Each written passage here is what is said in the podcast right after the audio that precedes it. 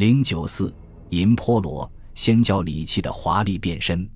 侧府元龟卷九七零外臣部朝贡三上元二年正月，有骁卫大将军龟兹王白素姬献银波罗，赐帛以答之。这一记载意见《旧唐书》卷五高宗本纪，表明是唐朝颇为重视的大事。波罗是一种敞口浅腹圈足的圆形酒器，亦写作破罗、破罗，皆中古异语异音之转。据粟特学家研究，此词原出伊朗语 “perdrod” 四指碗，在古希腊语中，其转写形式为 “fai a ita”，意为碗杯。有一杯状银碗，上镌粟特文 “potro delta”，可供参证。其实，这个刻有粟特文铭文 “potro delta” 的杯状银碗，正是汉文中的银波罗。一九九七年，在库车丘兹古城内西南。掘井工发现一小型容器，长口深三点五厘米，径十四厘米，圆底弧面径长十七厘米，口沿壁厚零点三厘米，壁厚零点一五厘米，重二百二十五克，银质。容器中部载有新月、白兔图案，月牙两间形成的雀中包含一白兔，白兔背弓，长耳，尾上翘作玉奔走状。月牙大径二点九厘米，小径一点八厘米。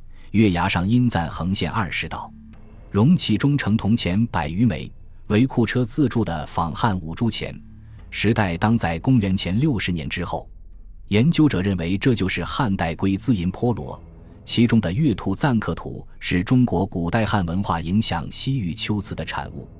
我认为这一比定大致是可取的，因此这是最早的，也是目前唯一一件确认为秋瓷银波罗的实物。由此看来，波罗这种器物形制传入秋瓷相当早，汉代就已经达到了较为成熟的工艺水平，并且在设计中吸收了汉文化的因素。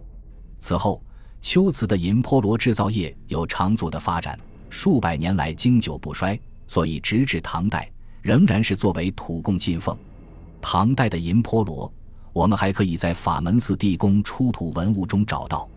应从众真寺随真身供养道具及恩赐金银器物宝函等，并悉恩赐到金银宝器衣物账杯中有银金花供养器物共细简枚指对下列菊雷子一十枚，菠萝子一十枚，叠子一十枚。杨之水指出波石为破字，即唐代史籍《贺师傅笔记》中的破罗，所对应的出土实物应给予前举雷子一十枚。同作为银金花供养器的十枚银金花五曲圈足碟，这十件波罗为钣金成型，纹饰鎏金，五曲魁口，浅腹，平底，圈足，腹壁以凸棱分作五瓣，每瓣内簪一朵团花，底心亦是团花，口沿簪一周简化连瓣纹，圈足外撇，每件通高一点九厘米，口径十一点一厘米，足径七点五厘米。重一百一十八点二克。从外观上看，法门寺所出唐代鎏金波罗，在制造工艺上较秋瓷所出汉代银波罗要更复杂精湛，但形体却小得多。至于法门寺波罗是来自粟特还是秋瓷，或是内地仿制，难以判断。法门寺波罗的比定具有示范意义，它提示我们类似器型的金银器，诸如杯、碗、碟等。都有必要重新界定，因为原来这些金银器的形制区分较为混乱和随意。以杯为例，由于文献对金银杯的形制没有具体的描述，现代考古学中定名为杯类的器物很复杂，一般是以器物的形状和现代器皿的名称来定名。有些碗形的器皿也被称为杯，但实际上，杯类器物有的形状差别甚大，当时的用途也不同。现在看来，这种命名方式很不妥当。有些原来定名为杯、碗或碟的器物，可能就是波罗。值得注意的是，波罗寺与仙教信仰颇有干系，经常被用作祭神专用的礼器。一九九零年，新疆烟气七个新乡老城村出土六件银器，其中一件所谓银碗的口沿下有一行铭文，经西姆斯、威廉姆斯解读，确定这行铭文为粟特文。以为这件器物属于德西神、达尔斯马特神，银重三十斯塔特。中间有三个单词未能准确识读，应该也是一个神明。这三位神奇的名字都是采用阴性词尾，表明都是女神。《隋书·西域传》云：“曹国都那密水南数里，就是康居之地也。国无主，康国王令子乌建领之，都城方三里，胜兵千余人。国中有得西神，自西海以东诸国。”并敬视之，其神有金人焉。金破罗扩张有五尺，高下相称。每日以驼五头马十匹，羊一百口祭之，常有千人食之不尽。蔡洪生先生敏锐地发现两者之间的联系，指出德西神为仙教的星辰雨水之神，金破罗为供神的大酒器。许绪雅继而发挥，认为在西曹的仙祠中。主要供奉星辰雨水之神北西神，而不是仙教的最高神马自达。这说明了西曹地区仙教信仰的地方特色，反映了绿洲地区对雨水的祈求，是当地居民压倒一切的愿望。日本滋贺县满后美术馆藏塑特使关屏风上有一匹被人供奉的马，据考证就是德西神的象征。但是铭文中的其他神奇名字及其与波罗之间关系。前人未加论说，我认为波罗不仅是供的西神的礼器，也用于其他神器。由此可联系到一九六三年西安东南郊沙坡村出土的一批银器中，也有一件被称作银碗的器物，应该也是波罗。据考古简报描述，这件器物圈足、圆口、腹部十二曲，高四厘米，口径十四点七厘米，底径四点八厘米。碗底正中有阴雕长角鹿的图案，鹿高六点七厘米。这件银器口沿下也有一行粟特文铭文，同样经西姆斯·威廉姆斯试读，结果为祖尔万神之奴仆之意。林梅村认为此件银器为先教徒所用，并推测出自唐长安城境宫方仙祠。这种署名方式与斯坦因于一九零七年在敦煌长城附近发现的粟特文古信札完全一致。经粟特语专家恒宁解读，第二号信札的发信人 N Y 贝塔 N T K 意为娜娜女神之仆，信中出现的人名还有 Delta R W S P 贝塔 N T K 意为 Druvast 女神之仆，T S S E 贝塔 N T K 亦为德西神之谱，因此。西安出土银器系先教徒使用的礼器一说，应该可以成立。这件银器的形制、铭文的刻写方式，都与烟器出土者如出一辙，表明两者为同类性质的东西，即同为奉献给先教神器的，在仙祠中使用的祭祀礼器波罗。不过，这两件波罗的尺寸都较小，与库车所出的相差无几。而与《隋书·西域传》所记曹国达一丈五尺的巨型金波罗，大小可谓有天壤之别。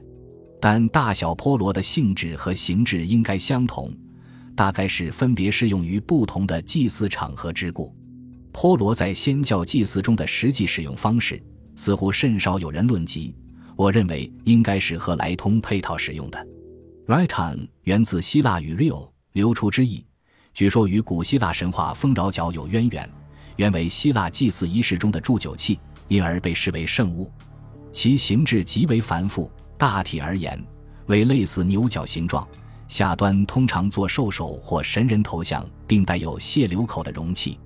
来通的材质广泛，陶、瓷、金、银、铜、铁、象牙、玛瑙、玉石均有。其传播的地域范围和时间跨度也很大，从雅典到长安，从新石器时代到八世纪甚至更晚，皆可见来通的身影。波罗很有可能是和来通一道游入华苏特人传入中国的。我们可以举出一些考古数据，证明两者是在仪式中作为成套的礼器使用的。一九七四年十二月，保加利亚的 b o r o v o 曾经出土一组精美的银质酒器。年代为公元前四世纪，其中有三件来通，分别为牛首、马首和斯芬克斯首；一件装饰奢华的银瓶，还有一件两耳有把手的大银碗。圈足碗底中央有格里芬吞噬角鹿的图案。其中斯芬克斯首来通上有一行铭文，意识结果为来自 Bios 的 Cotis，表明这是色雷斯 Cotis 一世赠给一位当地的统治者的礼物。历史文献和考古资料都表明，色雷斯把礼器作为礼物赠送是常见的做法。我认为，所谓的大银碗其实就是菠萝，器型较大，并且有把手，属于规格较大的菠萝。令人惊叹的是，我们在同组出土的银瓶上看到来通和菠萝如何使用的场景。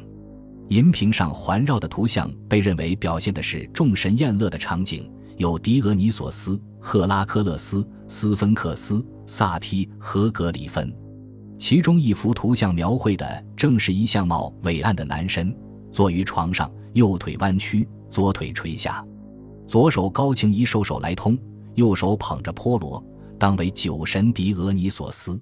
可见，的确是让酒液从来通泄口中注入菠萝中，然后再饮用。在中国出土的粟特式棺床中。我们也可以看到类似的情景。波士顿美术馆收藏的安阳北齐石棺床有一幅画像，下方为祭乐、胡舞、献祭场面，上方葡萄架下之大胡床上，中央为一华富贵人，右手高举牛首来通，左右前后众人环绕，右边坐男士七人，前排二人正在递接菠萝，后排五人，左二役正将菠萝递给左三，左边坐妇人七人。前中双手捧菠萝于胸前，后排左四手捧菠萝于唇前，做饮用之状。荣新江先生认为是大型节庆宴饮，江伯琴先生则将此场景考为葡萄园赛仙活动。笔者想进一步指出，这固然带有节庆狂欢的意味，但不能仅仅看作是一般的宴饮作乐，在葡萄园中进行的这种赛仙活动。我们可以看到与早期希腊祈求丰饶仪式的关联性。尤其值得注意的是，萨宝的坐姿和手举来通的姿势，均与前述保加利亚 Borovo 出土银瓶上的狄俄尼索斯如出一辙。这应该是有意的模仿，而不是巧合。稍有不同之处在于，狄俄尼索斯是自斟自饮，萨宝则是将来通中的酒注入众人的菠萝中，然后交相传递饮用。这可能也是仪式的重要组成部分，具有赐福于途中的意义。甘肃天水发现的隋唐式棺床，据考古工作者描述，屏风九高八十七，宽三十三厘米，石床左侧第三合。画面以酿造劳动场面为主体，中部有两个兽头，口中流淌美酒，兽头下两个大瓮正在盛接，两瓮中间一人左手执一瓶。扶手观看瓮中酒是否接满，准备用瓶继续盛接。下端一人双膝跪坐，身边放一瓶瓮之器，左手捧碗酣饮；另一人双手抱一大瓶，一边走一边将嘴接在瓶口上品尝。又一人坐在石头边歇息。上手三人坐在台上，右侧一人头发卷曲披肩旗，凸眼高鼻，大腹便便，仰靠坐在台上。中间一束发人仍为高鼻深目，左边一人微矮，四位贵族阶级在查看酒方作业。但据江伯琴先生考辨，兽头中流泻酒入瓮中的画像，应为仙教祭祀图像。二跪拜者之间的椭圆形平底酒器，当即此类祭神用的巨型笸箩。他继承了蔡洪生先生主张的所记得西神为星辰雨水之神说。并且指出，此集敦煌念咏中所描述的以苏摩酒祭祀的仙神祈雨的场景。他解释说，在朝祭与西祭之间，有如绳之酒从神兽口中向酒瓮泻淌，酒瓮及婆罗之旁，一人取酒，一人运酒，一人饮酒，一人拜祭。这一解释是极有见地的。我想再发挥一下，流淌酒的兽头其实就是巨型的来通。是和巨型菠萝相匹配的，而饮酒者手捧的则为正常大小的菠萝。我们在这幅画像中看到的，同样是以来通和菠萝作为仙教祭祀中重要的一组礼器而同时出现的场面。法国巴黎集美博物馆藏塑特式棺床第六块石板画像，中心是华盖之下躺于坐榻上的主人，左脚举起，左手持牛手来通。